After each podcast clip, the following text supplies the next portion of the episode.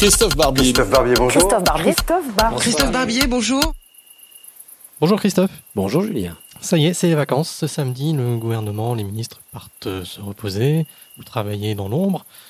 Quels sont tes conseils euh, de destination? Alors, on va faire un peu le tour euh, du président, euh, des ministres, etc. Où conseillerais-tu à Macron d'aller Eh ben pas à Brégançon, où il est déjà. Euh, non, parce que je considère que la survivance de cette résidence présidentielle de vacances est totalement obsolète. C'est pas fait pour ça.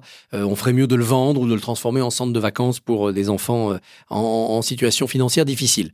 Non, Macron devrait passer ses vacances euh, où il le veut, mais comme un Français de base, soit dans sa maison du Touquet, soit dans un gîte rural, soit dans une maison qu'il pourrait louer, avec bien sûr les conditions de sécurité nécessaires, mais pour se remettre au plus près de la vie quotidienne des gens. L'année a été marquée par quoi? Par les gilets jaunes. D'où sont partis les gilets jaunes? Eh ben de cette France périphérique, des petites villes urbaines ou rurales, où on manque de moyens de transport, où on manque d'équipement. C'est là que Macron devrait aller passer ses vacances pour écouter ces gens-là, les écouter calmement, les écouter au marché, les écouter dans les rencontres.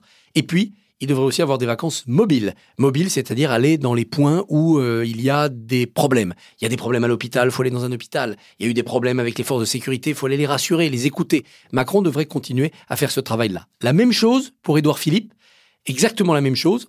En revanche, pour les autres ministres, je ferai des choix différents.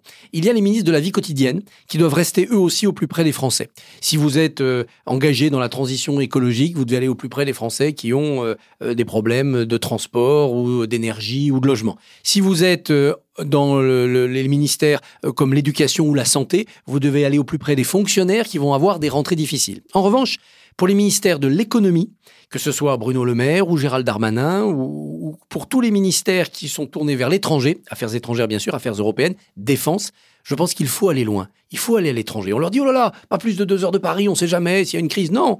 Moi, je veux que Bruno Le Maire passe ses vacances à San Francisco, à Taïwan, à Hong Kong, en Corée. C'est là que le monde économique bouge. Je veux que Florence Parly passe ses vacances dans le Golfe, qu'elle passe ses vacances chez nos, nos grands alliés, qu'elle aille voir l'armée anglaise, l'armée américaine, l'armée russe.